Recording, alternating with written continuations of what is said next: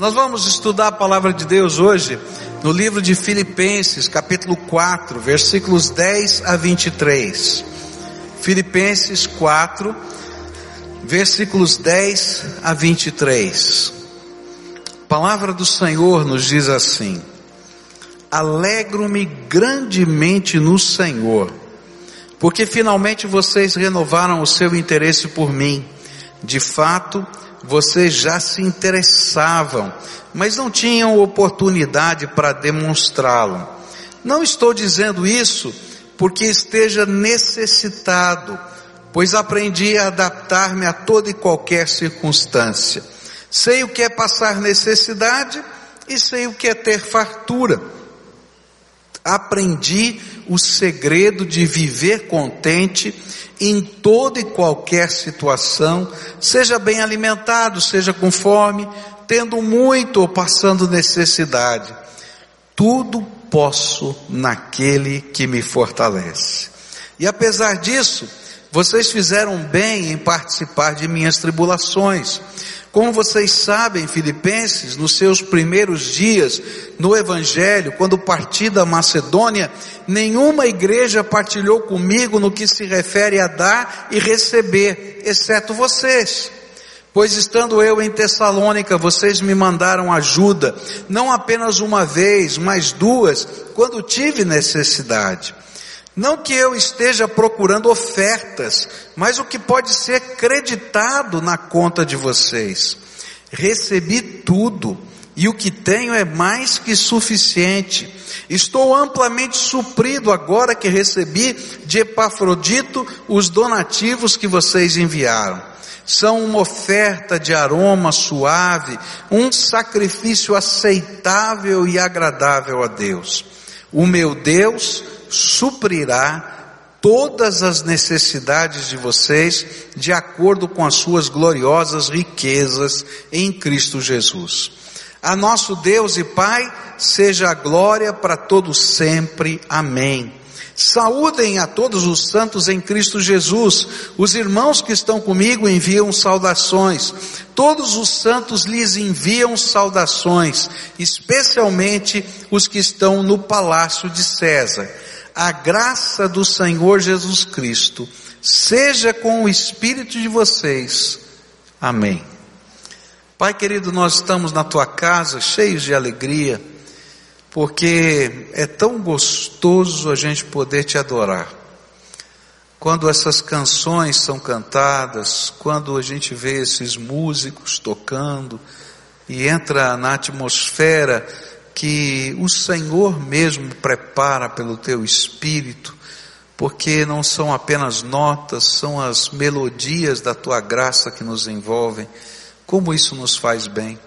Como é gostoso quando a gente pode orar por alguém ou receber uma oração. Como é importante, como nos faz bem ouvir um testemunho. E nesta hora, Pai, quando vamos meditar na tua palavra, ó oh, Pai, toca a nossa vida, fala a nossa alma, refrigera a nossa alma por amor do teu nome, e que nesse tempo nós possamos perceber essa manifestação da tua graça. Afirmamos aqui com toda a fé, o Senhor está aqui. Mas queremos te pedir, Senhor, revela a tua presença a cada um de nós. É aquilo que oramos no nome de Jesus. Amém. Estamos estudando esse texto, começamos hoje pela manhã e falei hoje pela manhã que no final desta carta, Paulo está agradecendo à igreja de Filipos por ter enviado Epafrodito com uma oferta para o seu sustento. Naquele tempo não tinha transferência bancária, né? Tinha que alguém botar o dinheiro num saquinho né? e fazer uma viagem até Roma e levar aquele sustento para que Paulo que estava na cadeia pudesse ter suprimento ali. E assim aconteceu. E Paulo então escreve no final dessa carta uma gratidão a essa igreja. Mas ao mesmo tempo que ele está agradecendo a igreja, ele está aproveitando essa oportunidade para apresentar algumas lições de maturidade cristã. E essas lições de maturidade cristã têm a ver com os momentos diversos da vida, momentos às vezes de alegria, momentos de tristeza, momentos de abundância, momentos de falta e assim por diante. E Paulo então vai falar, olha, eu aprendi a estar bem em qualquer situação e queria explicar para você como a gente pode estar feliz, a gente pode estar bem em qualquer situação da vida. E ele apresenta três dicas, não é? Três lições de maturidade para esse aspecto da vida. Uma delas nós vimos hoje pela manhã. É aprenda o poder para viver. E aí ela está baseada no versículo 13. Tudo posso naquele que me fortalece. O poder para viver vem de Cristo Jesus, é Ele que nos habilita, nos capacita a enfrentar qualquer circunstância da nossa vida. Mas agora à noite eu queria olhar para a segunda lição que ele apresenta. E essa lição vai aparecer nos versículos 10, primeiro versículo 10, depois versículos 14, 15, 16, 17, 18 e 19. E à medida que Paulo vai agradecendo aquela oferta recebida, ele vai nos ensinar essa segunda lição. E ela pode ser resumida da seguinte forma: aprenda a riqueza de ser um abençoado abençoador. Olha que coisa profunda. Aprenda a riqueza de ser um abençoado abençoador. Por que que Paulo fala isso? Porque Paulo nesse texto ele vai deixar claro que todo abençoador já foi e é um abençoado. Que coisa interessante. Né? Eu estou abençoando, dando a cesta de Natal para alguém. Mas antes de dar a cesta de Natal, eu já fui abençoado. E então eu me torno um abençoado, abençoador. Paulo era um abençoado, que também tinha sido um abençoador. E é interessante quando a gente olha para a vida dele, e a história que está no livro de Atos, a gente vai descobrir que ele foi um abençoado. Ele estava no caminho de Damasco, perseguindo a igreja, e se a gente olhar para isso, ele estava mandando para a prisão pessoas que temiam a Jesus, e se a gente olhasse na perspectiva humana, ele era digno de ser julgado por Deus. Mas Jesus vai lá e se apresenta a ele no caminho de Damasco, e ele tem uma visão do Cristo ressuscitado, e Cristo pergunta para ele, Saulo, porque esse era o nome dele, Saulo, Saulo, por que me persegues? E ele pergunta, quem é você? Eu sou Cristo que você persegue. Que coisa dura é você dar murro, não é? Nos pontões, nos aguilhões. Na nossa linguagem seria coisa dura é você ficar dando murro em ponta de faca né? Porque você está lutando comigo.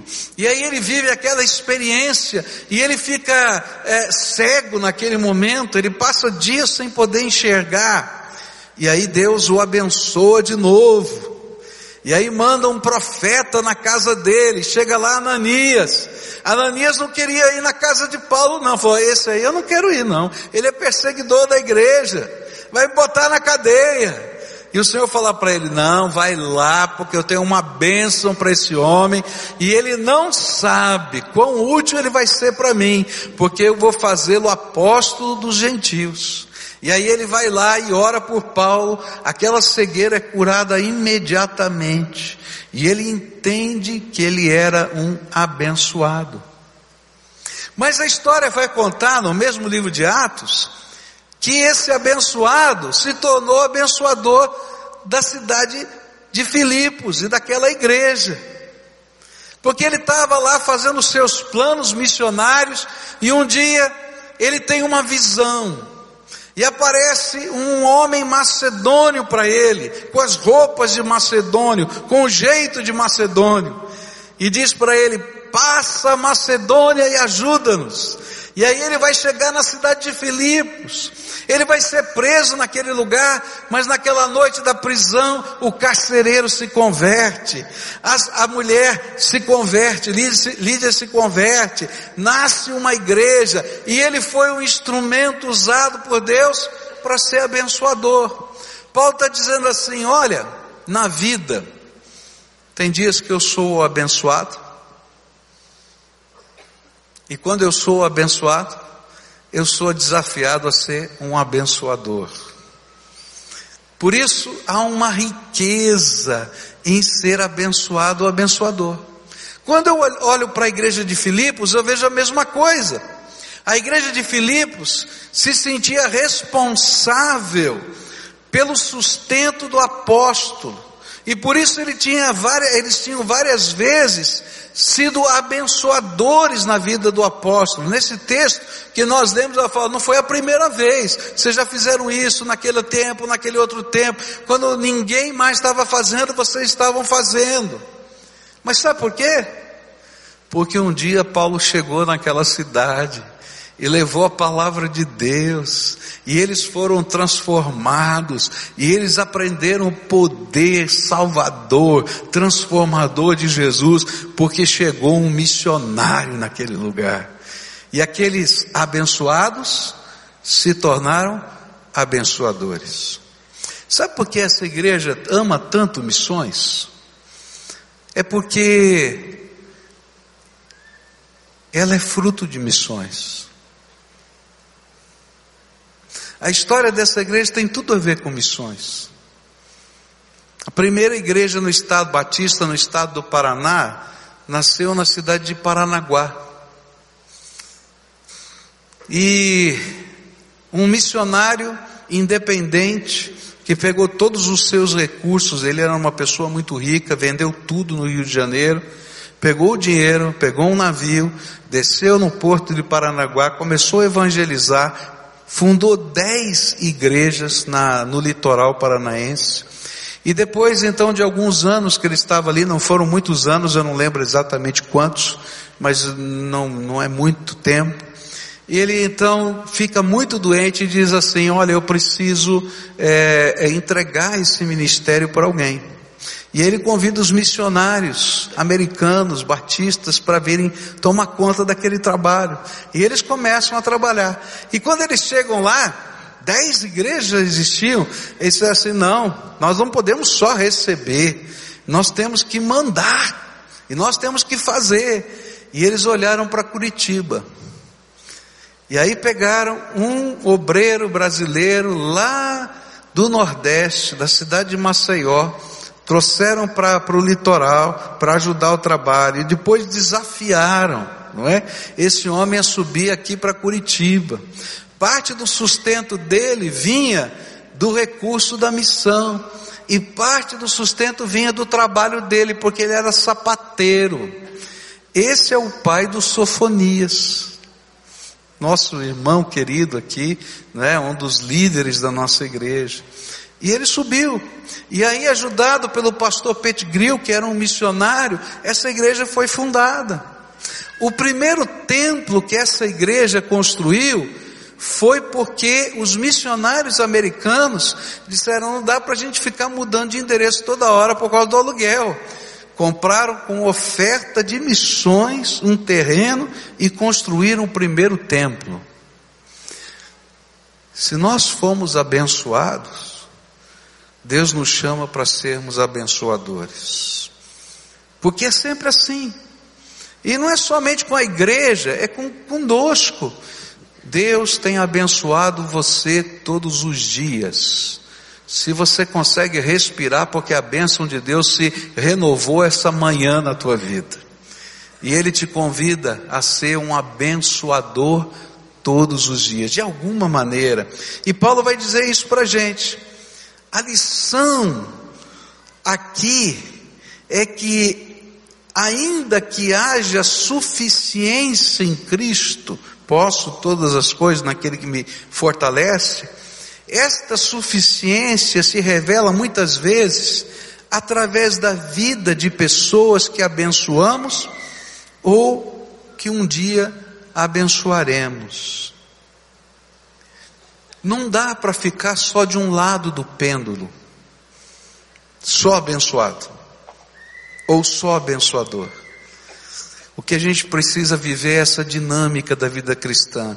Eu sou um abençoado, abençoador. Eu sou um abençoado e abençoador. E quanto mais a gente entende essa dinâmica, mais Deus derrama graça sobre a nossa vida. Porque essa é a dinâmica do céu. Você é um abençoado? Aleluia!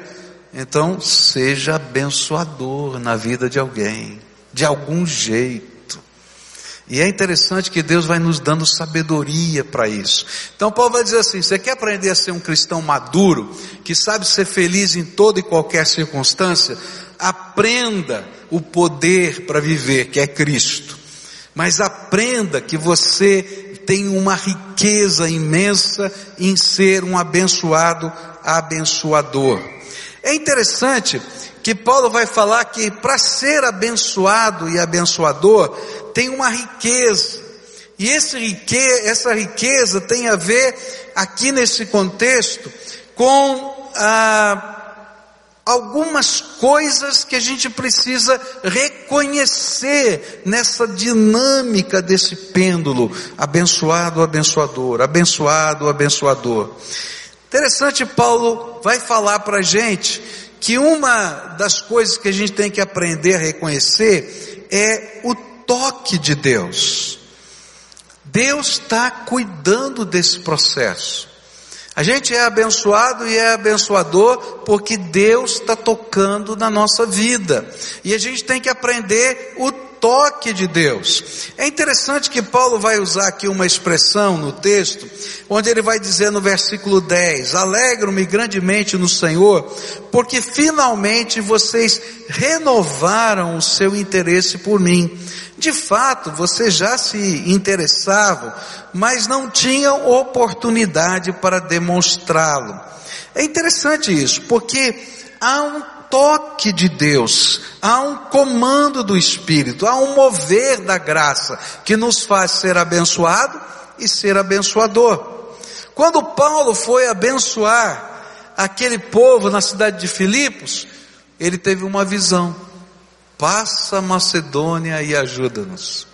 Mas quando Epafrodito foi trazer o saquinho de dinheiro para Roma, teve um mover de Deus.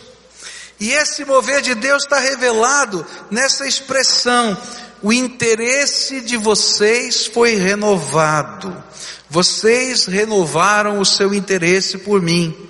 Alguma coisa aconteceu naquela igreja. Eu acho, não está na Bíblia, mas eu acho que eles começaram a orar pelo, pelo apóstolo Paulo. Começaram a orar pelo apóstolo Paulo. Dizer, Senhor, Paulo está preso. O missionário que levou, trouxe o evangelho para cá está preso.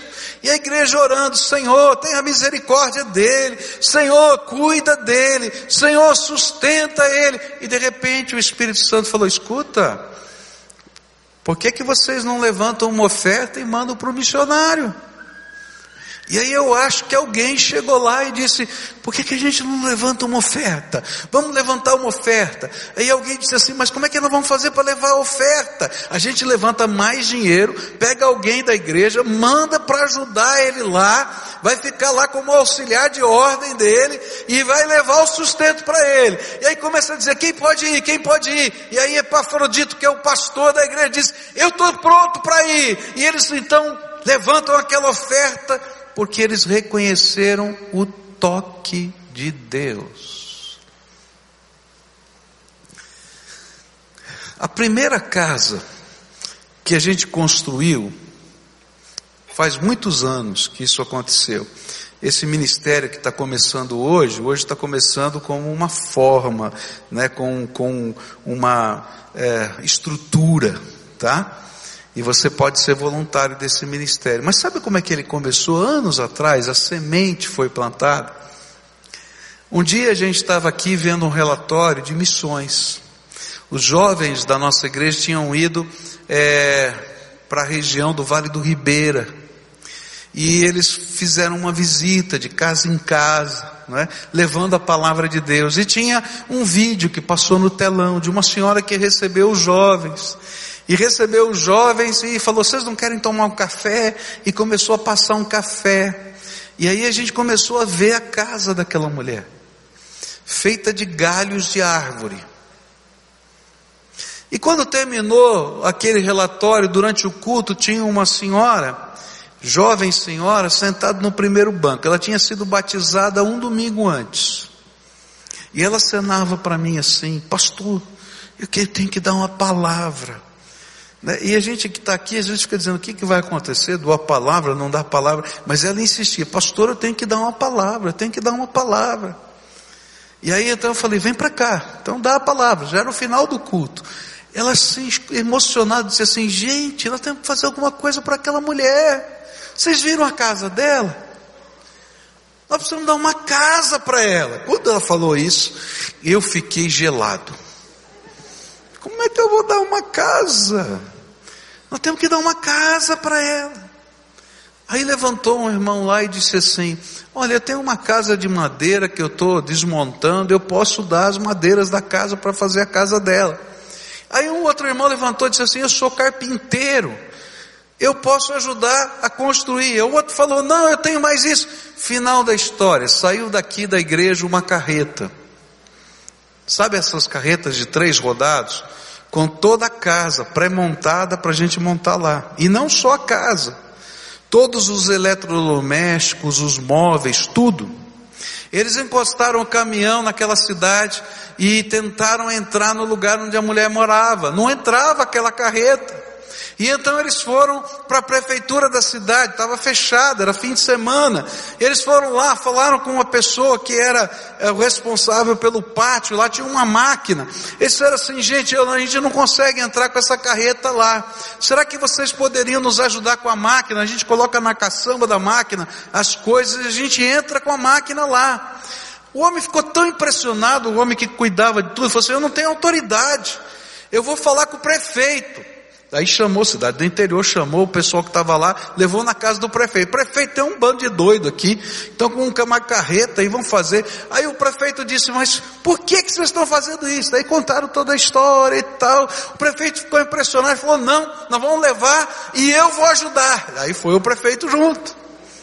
Construíram a casa. E sabe o que aconteceu? Na casa do prefeito começou uma célula. E hoje tem uma igreja naquele lugar. Por causa desse ministério. Sabe o que eu quero dizer para você? A gente tem que reconhecer o toque de Deus.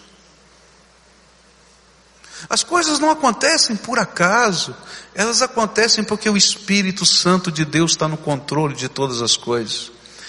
Ele está no controle para abençoar, e Ele está no controle para levantar os abençoadores. É o mesmo Deus. Agora, se eu perder o toque de Deus, se eu deixar passar o toque de Deus, Deus não vai parar de fazer a obra dele, mas eu vou perder a bênção de ser cooperador com ele da sua obra. Eu vou perder a bênção de ir lá enxergar o que Deus fez. Queridos, preste atenção na sua vida no toque de Deus, no toque do Espírito na tua vida. Ele está no controle. Nem sempre você vai ter uma visão. Nem sempre você vai ouvir uma voz ou vai aparecer um anjo. Às vezes você vai sentir um peso no coração, como eu acho que aconteceu na igreja de Filipos. Nós podemos fazer alguma coisa pelo apóstolo Paulo. E aí o Senhor levanta aquela igreja. E começa, quem sabe, no sentimento de um coração. E que começa a se espalhar no coração de todo o povo de Deus. Não perca o toque de Deus na tua vida. Mas Paulo vai falar para a gente não só do toque, ele vai falar do tempo de Deus. Ele vai dizer no verso 10, na segunda parte: de fato, vocês já se interessavam, mas não tinham oportunidade para demonstrá-lo. A palavra oportunidade que está aqui é uma palavra grega chamada kairos. Kairos é traduzido pelo pelo sentido de tempo de Deus, o tempo que Deus determinou. Existem duas palavras gregas para tempo. Existe a palavra cronos, tá? Que vem de cronologia, né? De cronometrar, que a gente marcar o tempo. São seis horas, são sete horas, são oito horas. Mas Kairos não é isso. Kairos é o tempo da oportunidade, o tempo de Deus, o tempo em que o Senhor vai fazer algo extraordinário no nosso meio, tá? E Paulo está dizendo assim: olha, vocês tinham interesse, mas naquele tempo de Deus ele foi renovado. E aí a oportunidade surgiu, porque esse era o tempo de Deus. E se a gente precisa reconhecer o toque de Deus, a gente também precisa reconhecer a oportunidade que Deus nos dá. E é interessante é que o tempo da oportunidade é sempre quando Deus nos toca. Se Deus está falando com você, então chegou o tempo da oportunidade. Se Deus está movimentando o teu coração, chegou o tempo da oportunidade. E aí, tanto o abençoado quanto o abençoador, eles precisam aprender a reconhecer esse tempo de Deus, o agora de Deus, o momento do mover do Senhor em nós. O que está acontecendo não é coisa da minha cabeça, o que está acontecendo é porque Deus está no controle, o que está acontecendo é porque o Espírito Santo encheu a minha vida e eu pertenço a Ele. Então reconhece que esse é o tempo da oportunidade de Deus. Deus está tocando, Ele está te dando uma oportunidade. O terceiro, terceiro reconhecimento que a gente tem que ter nesse aspecto de ser um abençoado, abençoador, é que nós precisamos entender que essa responsabilidade foi delegada para mim. Deus tocou o meu coração, então esse é o tempo da oportunidade. De quem é a responsabilidade? De quem recebeu o toque. E é interessante que quando chega nesse aspecto, a gente fica dizendo assim: ninguém faz nada. Eu me lembro uma vez um irmão que chegou para mim e disse assim: Pastor, não concordo que a igreja esteja construindo um templo. Por que, que vocês não dão todo o dinheiro para os pobres? Aí eu fiquei com uma vontade de perguntar assim para ele, né? É, que, que você faz pelos pobres, né? Porque geralmente quem fala assim não faz nada, né? Aí eu disse assim, você gosta de trabalhar com os pobres? Ele falou, gosto. Então por que, é que você não vem terça-feira à noite aqui que a gente prepara durante a terça-feira toda alimentos para os pobres, né? E a gente vai na rua no meio da noite e a gente leva esse alimento para eles. E a gente senta ali com eles e fala de Jesus. E depois que fala de Jesus, se ele quer sair da rua, a gente coloca numa casa de recuperação.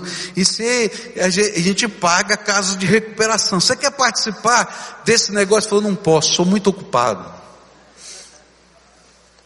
É interessante, se Deus estava tocando o coração dele, a responsabilidade era dele. Agora veja o que acontece em alguns sentidos. Teve um povo que disse assim: Pastor, nós temos que fazer alguma coisa pelos homens de rua. O que é que vocês acham que a gente podia fazer? A gente pode fazer alimento, a gente pode fazer assim. Então vamos começar. Então você ora, pede a Deus, Deus vai lhe dar o recurso, vai lhe dar graça, porque é assim que funciona o reino. E hoje esse ministério é uma força aqui na nossa igreja. Mais de 100 pessoas moradoras de rua já saíram, tá, das ruas por causa desse ministério. Vai tirar um lá da rua para você ver. Porque o problema não é tirar na rua, é o vício que ele tem, é, é, é, é os costumes que ele já ganhou. Mas Deus está fazendo essa obra. Por quê? Porque o toque de Deus veio, o tempo da oportunidade foi reconhecido e o senso de responsabilidade foi trazido para dentro da alma. Eu sou responsável. Não é a igreja, não é o orçamento, não é a, a, o governo, não é nada. Eu, Deus está tocando o meu coração e eu vou fazer alguma coisa. E quando a gente começa a fazer essa alguma coisa, gente, Deus é tão bom, tão bom, que Ele começa a colocar gente do lado. Eu acho que na igreja de Filipos alguém levantou e disse, nós temos que fazer alguma coisa por Paulo. E ele foi o primeiro a dar oferta. E aí Deus começou a levantar os outros que deram as ofertas. Depois levantou Epafrodito que foi levar a oferta. Porque é uma centelha que começa a se propagar. Aquela irmã que falou, nós precisamos dar a casa, ela não teve a oportunidade de construir a casa lá. Mas porque ela foi a voz de Deus no meio daquela igreja, na nossa igreja, aquela casa foi a primeira a ser construída. Você está entendendo? esse mover de Deus, essa é minha responsabilidade. E quando eu entendo isso, eu vou descobrir que o Cristo que nos empodera, tudo posso naquele que me fortalece, nos leva a entender que somos responsáveis aos, pelo, através dos olhos dele, nós somos responsáveis pelo nosso irmão, pela obra de Deus, por participar nas tribulações de outras pessoas, e isso não nos é pesado, porque eu entendo que eu estou debaixo do mover do Espírito. E é interessante como Paulo fala no versículo 14, ele diz assim: apesar disso, vocês fizeram bem em participar de minhas tribulações. Naquela hora, aquela igreja entendeu que ela era responsável por participar das tribulações de Paulo. E a palavra aqui, traduzida por participar, significaria, na sua raiz, uma comunhão profunda, tá? É, é a junção de duas palavrinhas gregas, tá? koinonia, tá? Que quer dizer comunhão, tá? E um, uma preposição sum, tá? Que intensifica. Com comunhão. A ideia é de estar junto na comunhão. É comunhão profunda. O que ele está dizendo é: vocês não apenas me deram uma oferta, vocês participaram, entraram na minha vida. Está entendendo? Quando Deus está fazendo essa obra, a gente entra na vida das pessoas como um instrumento de Deus que chega na hora certa, em resposta às vezes o clamor do coração de alguém. Mas para isso, a gente tem que reconhecer o toque. Entender que o tempo é agora, o tempo da oportunidade é já. E dizer, essa é minha responsabilidade. Eu sou responsável por isso. E aí, a gente vai descobrir o contrário do sentimento de Caim. Você lembra de Caim? Lembra da história dada de Gênesis? Caim matou quem? Matou Abel, o irmão dele. E é interessante que lá em Gênesis, Deus faz uma pergunta para Caim. E a pergunta que Deus faz está no versículo 9 do capítulo 4 de Gênesis. E então o Senhor perguntou a Caim: Onde está o seu irmão Abel? E ele respondeu: Não sei. Sou eu responsável pelo meu irmão? Olha que coisa. Sou eu responsável pelo meu irmão? É. Você é responsável pelo teu irmão. A sociedade é o que é porque a gente não entende que a gente é responsável pelo nosso irmão. A gente é responsável pelos meninos que estão lá embaixo no prédio da casa onde você mora. Porque Deus te colocou ali como ministro de Deus. Você é responsável pelas pessoas com quem você trabalha. Você é responsável pelos vizinhos que você tem. Porque você foi colocado ali para que Deus pudesse abençoar aquelas vidas. Você é um abençoado? Abençoador. Você é responsável pelo teu irmão? Amém, eu sou, e você também, tá? E aí a gente vai aprendendo essa coisa linda do abençoado abençoador. Mas tem mais uma coisa que Paulo vai ensinar sobre ser abençoado abençoador. É que existe uma ética em ser abençoado abençoador. É? A gente está vivendo num país que está sofrendo pela falta de ética, não é? Existe ética até para ser abençoado, abençoador. E olha só o que Paulo coloca aqui no verso 17. Não que eu esteja procurando ofertas, mas o que pode ser creditado na conta de vocês. A ética do reino é que nós não procuramos nada. Nós buscamos em Deus a nossa suficiência e Ele nos empodera.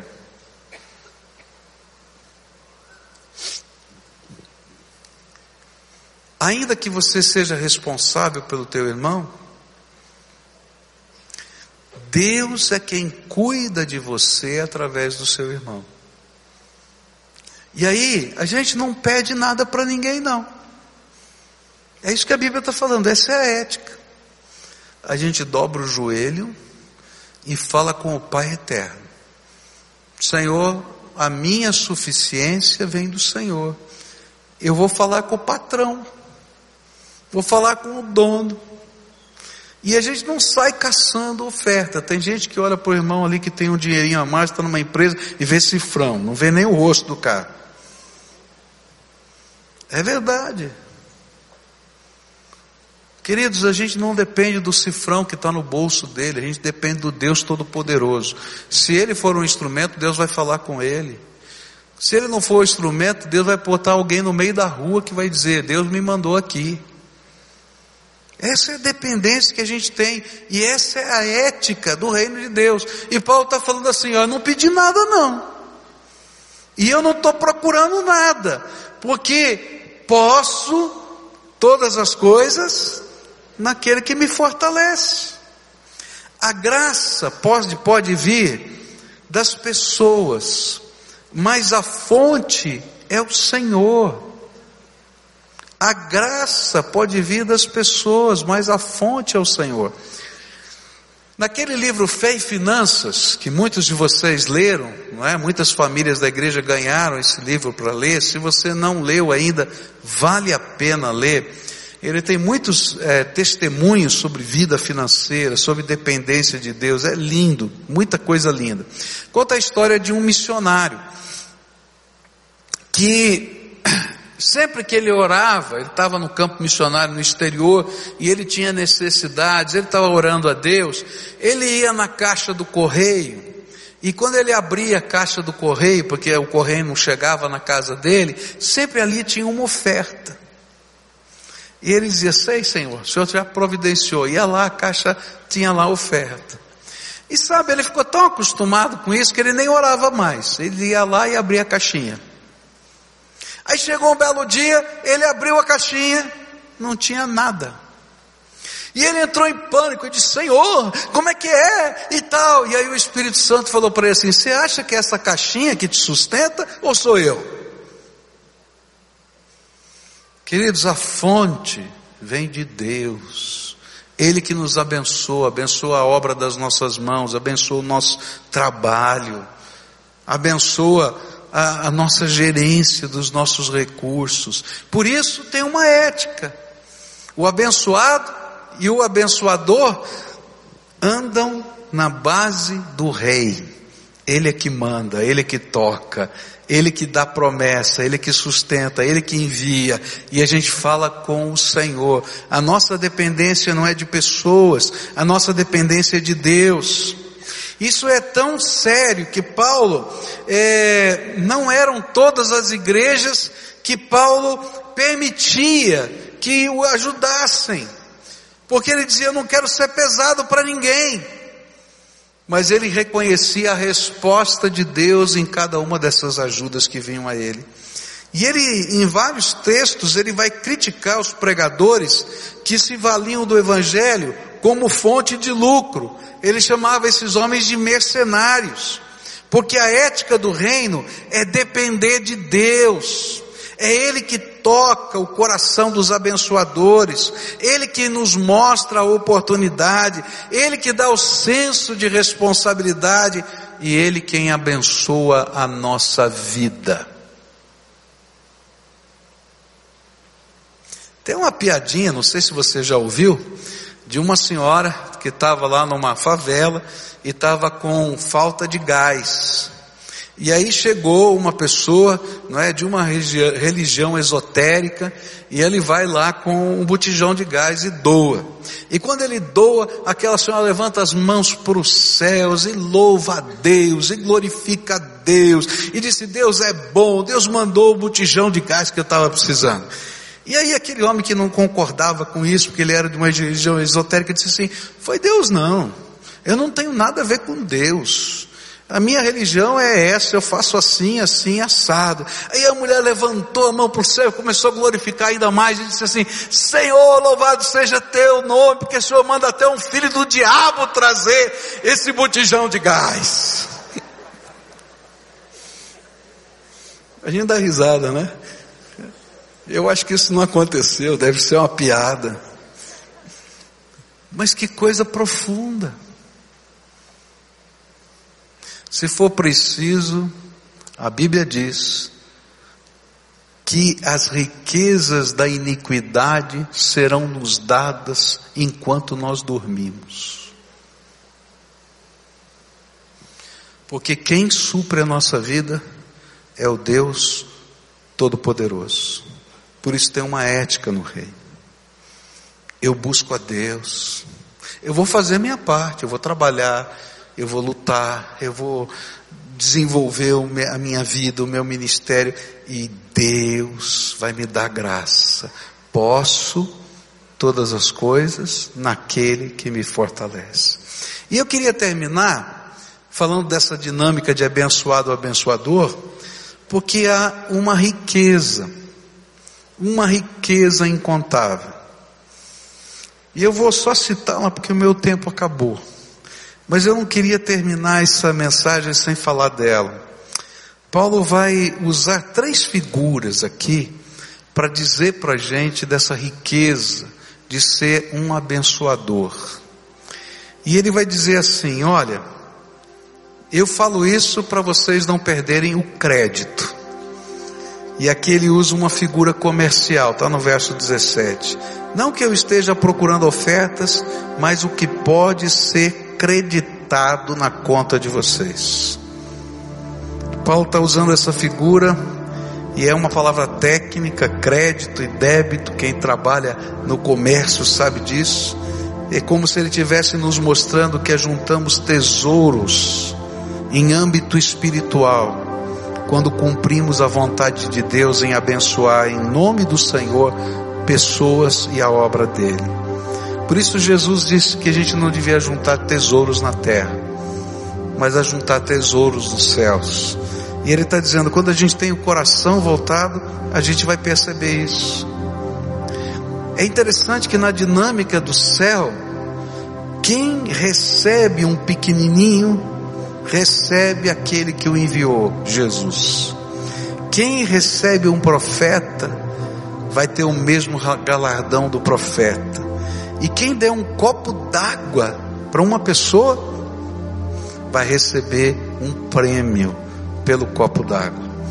Ele está falando de Deus olhando para a nossa vida e dizendo: Olha, eu abençoei você, você entendeu, é abençoador. Existe um crédito, uma bênção sobre a tua vida. Ele vai usar uma segunda figura que está aqui, que eu acho tremenda perfume. e essa figura vem da liturgia. E ele diz no verso 18: Recebi tudo que tenho e mais, e é mais do que suficiente. Estou amplamente suprido agora que recebi de Epafrodito os donativos que vocês enviaram. São uma oferta de aroma suave, um sacrifício aceitável e agradável a Deus. E esse era o perfume que a Bíblia fala que existia não é que Deus sentia quando uma oferta de louvor era colocada no altar. E lembra que a oferta era partes do animal que eram queimadas no altar e partes que eram assadas como churrasco para comer-se ali. Os sacerdotes comiam uma parte e as pessoas que estavam fazendo a oferta comiam a outra com a família. E ele diz: Olha, tem um perfume que está subindo para o céu. Isso é a nossa riqueza. Quando você é abençoado, abençoador, você perfuma o céu. E Deus sente o perfume, porque Ele diz assim: essa pessoa entendeu o princípio do Evangelho. Aquilo que eu fiz, Ele está fazendo. Ele é um abençoado, abençoador. E a terceira e última figura que eu queria deixar com você, para a gente encerrar, é que Ele vai trazer a figura do suprimento, ou da economia de Deus, a sua providência. E diz o verso 19: O meu Deus suprirá todas as necessidades de vocês, de acordo com as suas gloriosas riquezas em Cristo Jesus. E aí, Paulo está dizendo assim: tem na economia de Deus um valor, um preceito. Deus pega a riqueza dele e reparte conosco. E a riqueza dele é muito mais do que grana, viu gente? Grana é papel. Jesus disse: Olha, vocês fiquem contentes, porque o Pai decidiu dar para vocês o reino dele todo. É riqueza. E essa riqueza se manifesta de tantas maneiras. Eu termino contando a história de um missionário, Carlos Gunther Krieger. Mais de 40 anos no campo missionário, trabalhando com índios no Parque do Xingu, lá é, no oeste do Brasil. E quando ele foi para lá, é, foi jovem, ele e a esposa, e alguns acharam que ele era um aventureiro, que ele ia passar alguns dias. Aí nasceram os filhos. E aí as pessoas diziam para ele: Você é louco ficar numa aldeia indígena com seus filhos? Os seus filhos não vão poder estudar. Os seus filhos não vão, nunca vão poder ser alguém na vida. Você está tomando uma decisão que não é só tua, você está afetando a sua família inteira.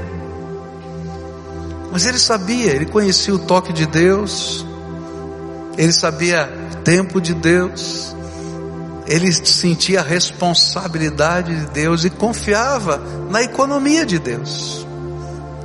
E um dia ele pregou aqui nessa igreja, e ele contou essa história: que os seus filhos não apenas puderam estudar, como se formaram nas melhores universidades desse país e um deles até fora do país. E ele disse: se eu tivesse fora da aldeia, eu nunca poderia ter proporcionado isso para os meus filhos, mas porque eu estava lá, a economia de Deus se manifestou na minha vida. Quando a gente é um abençoador, nesse pêndulo de Deus, Ele nos faz um abençoado, e na economia de Deus, Ele supre, segundo a sua riqueza, todas as nossas necessidades. Não é lindo isso? Não é lindo? Quando a gente entende isso, gente, a gente fica livre. A gente fica livre para receber a benção e livre para derramar a benção. A gente se alegra em toda e qualquer circunstância, porque eu sei em quem eu tenho crido. E eu sei que Ele é poderoso para fazer muito mais do que eu sou capaz de imaginar. Nessa noite eu queria orar com você, como a gente sempre faz em todos os cultos. Eu quero orar com você hoje. Hoje o Senhor está ensinando para você uma lição de maturidade. Você é um abençoado, abençoador. E nesse pêndulo de abençoado, abençoador, a gente vai olhar para duas vertentes nessa oração. Que bênção você precisa e a gente vai falar com aquele que é o dono de todas as coisas. A gente vai falar com aquele que tem autoridade, aquele que é capaz, que é poderoso para nos capacitar a enfrentar toda e qualquer circunstância. Mas quando a gente estiver orando, eu vou pedir que o Espírito Santo de Deus toque você, para enxergar como você hoje do jeito que você está, você pode ser um abençoador. Porque essa é a dinâmica do reino. Eu sou ao mesmo tempo um abençoado, abençoador. E às vezes a gente não percebe o toque de Deus, o falar de Deus e a responsabilidade. Às vezes eu estou precisando de uma bênção que é isso. E Deus te diz: Não, isso eu vou te dar, porque é isso que você está precisando. Mas você tem aquilo que está faltando naquele coração. Você está disposto a repartir? E a gente se torna um abençoador. Eu não estou falando só de dinheiro, não, gente. Não entenda isso. É a dinâmica do reino. Eu sou abençoado. Às vezes eu não preciso de dinheiro, eu preciso de uma bênção. E às vezes o outro que está lá também não precisa, ele precisa de outro tipo de presença. Mas em todo tempo eu sou um abençoado, abençoador. E quanto mais eu aprendo isso, mais Deus derrama da sua riqueza sobre nós. Fica de pé para a gente orar juntos aqui, tá? Pai, a tua palavra nos ensinou uma coisa tão tremenda. Posso todas as coisas naquele que me fortalece. A tua palavra nos ensinou que a suficiência vem do Senhor, que o milagre vem do Senhor, a bênção vem do Senhor, e que o Senhor tem prazer de fazer isso. E nesta hora, esses teus filhinhos que estão aqui sentiram o toque do Senhor na vida deles. E talvez, Senhor, esse toque tenha a ver com a necessidade, com a luta, com o desafio, com a angústia do coração. E é por isso que muitos que estão aqui estão chorando, Senhor, na tua presença. E eu quero te pedir, Senhor, ouve a oração desses teus filhos, revela que tu és o Pai que os ama, que tem um projeto, um propósito para a vida deles, e que o Senhor quer fazer deles abençoados do Senhor. E eu quero te pedir, Senhor, estende agora a tua mão Estende agora a tua mão, Senhor. Estende agora a tua mão e abençoa. Abençoa. Abençoa, Pai. Abençoa. Eu não sei o que significa isso. Eu disse para eles que se tivessem questões impossíveis, que eles podiam vir porque o Senhor é o Deus dos impossíveis. Pai, eu fiz isso pela fé, porque eu creio que nada está fora do controle do Senhor. Então, Senhor, agora estende a tua mão de poder sobre os teus filhinhos. E abençoa, abençoa, abençoa, Senhor, abençoa, abençoa, Senhor. Eu não sei o que significa isso na vida deles, mas abençoa, abençoa, por favor, abençoa porque o que somos sem a tua graça, o que somos sem a tua misericórdia, renova a tua misericórdia, Senhor, faz os teus milagres, ó Deus, abraça os teus filhinhos e carrega no colo, revela, Senhor, os teus propósitos, e que no meio, Senhor, dessa batalha que eles estão vivendo, eles possam dizer como Paulo, aprendi a ter abundância e ter falta, porque eu posso todas as coisas naquele que me fortalece. Fica com esse teu povo agora e faz os teus milagres, Senhor. Nós confiamos no Senhor e se for preciso, levanta abençoadores do mundo inteiro, porque o Senhor é que está no controle.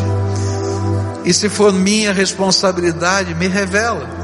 Se for responsabilidade de alguém aqui, revela para que nós possamos dizer: Eis-me aqui, Senhor, usa-me a mim. Em teu nome oramos. Amém. Agora, essa é uma oração para todo mundo. Todo mundo precisa ser um abençoado ou abençoador. Não sai daqui ainda não, tá? A gente vai terminar juntos o culto aqui. Todo mundo aqui precisa aprender esse pêndulo, ser um abençoado, abençoador. E agora nós vamos orar pelos abençoadores. Deus te mostrou pessoas aqui, tocou o teu coração. Deus te mostrou a oportunidade que Ele está te dando. Se ele não mostrou, pede para ele te mostrar, porque com certeza ele tem alguém que você pode abençoar. Deus te colocou um senso de responsabilidade. Se ele colocou, diga: Senhor, pode deixar que eu vou entrar nessa brecha no teu nome. Eu não sei como, eu não entendo como, eu não tenho capacidade, mas o Senhor vai me dar graça. Porque eu quero ser um abençoado, abençoador. Você concorda com isso? Então agora dá a mão para quem está perto de você e olha para essa multidão que está aqui. Isso, lá em cima também, dá a mão.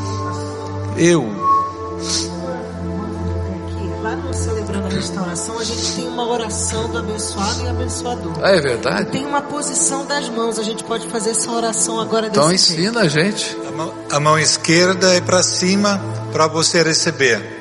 E a mão direita é para baixo, você vai passar para a pessoa que está ao teu lado. Uau!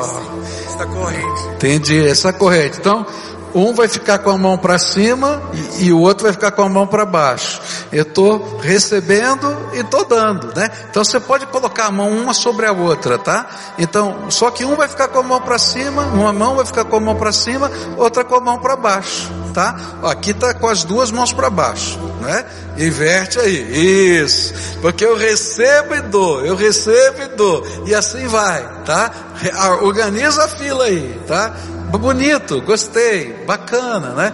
E a gente vai orar, tá? Gente, há uma benção quando a gente aprende a ser abençoador. Há uma benção.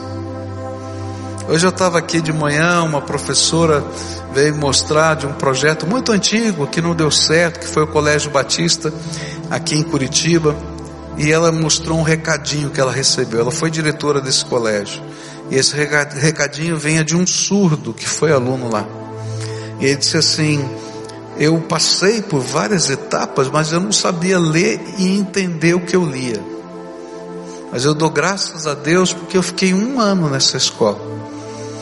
E a senhora me ajudou a entender o que eu leio. E hoje eu sou um formado numa universidade e trabalho na Fundação Oswaldo Cruz. E eu queria agradecer a sua vida. Que coisa, ela mostrou para mim chorando. Disse: Olha, olha só o recadinho, pastor. Senhor lembra? Lembro. Isso é ser um abençoado, abençoador. Você vai deixar a marca de Jesus na vida de alguém. E podem passar muitos anos, essa marca não sai. Então agora nós vamos fazer a oração do abençoador. Senhor Jesus, Tu conheces as nossas carências, por isso as nossas mãos estão em posições assim, porque ao mesmo tempo eu preciso da tua bênção, mas no mesmo tempo, na dinâmica do reino, o Senhor nos convoca a sermos abençoadores.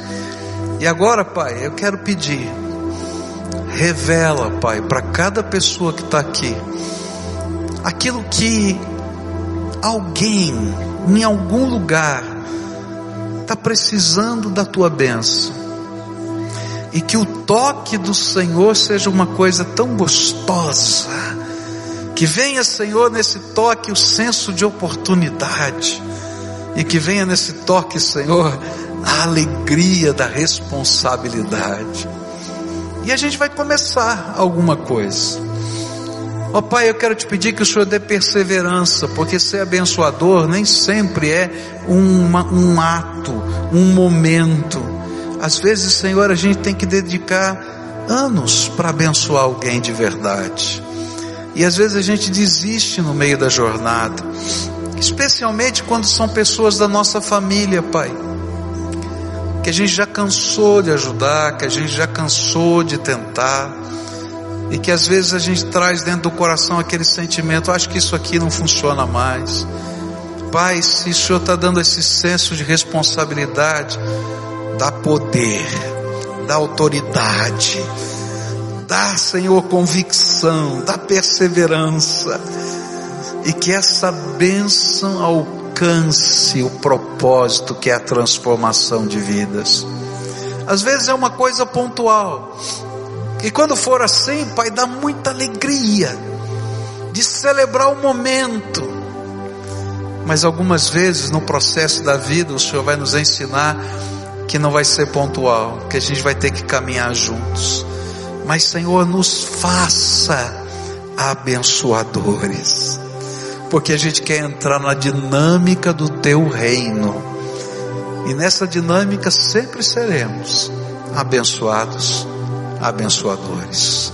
É aquilo que eu clamo em nome de Jesus. Amém e amém. Agora, do jeito que você está, a gente vai caminhar para o final do culto. A gente vai cantar. Quando terminar essa música, eu vou orar pedindo a bênção de Deus e a gente vai sair. Então não sai daqui agora não, tá? A gente vai estar tá junto. Qualquer pessoa que está aqui, tá? Os que estão aqui na frente ou aí atrás, não sai agora não. Espera a gente terminar o culto. Mais cinco minutos a gente termina. Se você tem ouvido a palavra de Deus e a palavra de Deus tem tocado o seu coração, se você quer se aprofundar nos caminhos do Senhor, nós queremos ser abençoadores na tua vida. E a gente tem um projeto aqui que são os os, discipul, os discipulandos e os discipuladores. O que, que é isso? É um irmão mais velho que vai caminhar com você na jornada da fé. Só isso. Se você quiser, quando terminar o culto, tem um pessoal de vermelhinho aqui de colete, diz assim: Ó, eu estou precisando dessa ajuda na minha jornada espiritual. E aí você vai receber a bênção de ter um abençoador acompanhando você. Agora, presta atenção. Depois eu vou desafiar você para ser um abençoador na vida de alguém. Porque assim é a dinâmica de Deus.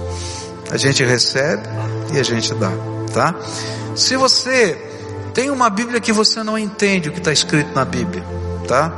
Eu quero te dar uma Bíblia de presente, uma pequenininha que você vai poder carregar na tua bolsa, na tua carteira e assim por diante. Na carteira não cabe, na minha carteira não vai caber, não, não isso é pequenininha, tá? E aí você vai poder é, ler numa linguagem atualizada a Bíblia. Basta você procurar um desses de vermelho e dizer assim: Eu quero ganhar a Bíblia que o pastor falou que vai me dar. Tá? Não vai vender nada aqui. Tá? A Bíblia diz: De graça recebeste, de graça dai. Essas Bíblias foram compradas porque abençoadores deram ofertas para a gente comprar a Bíblia. E a gente vai dar essa Bíblia de presente para você. E um dia você vai dar uma Bíblia de presente para alguém. É assim que funciona. Esse é o reino, tá? Agora quero dizer para você, o mais importante é que todo dia você entre no teu quarto, feche a porta do seu quarto e fale com aquele que nos abençoa, o Deus Todo-Poderoso.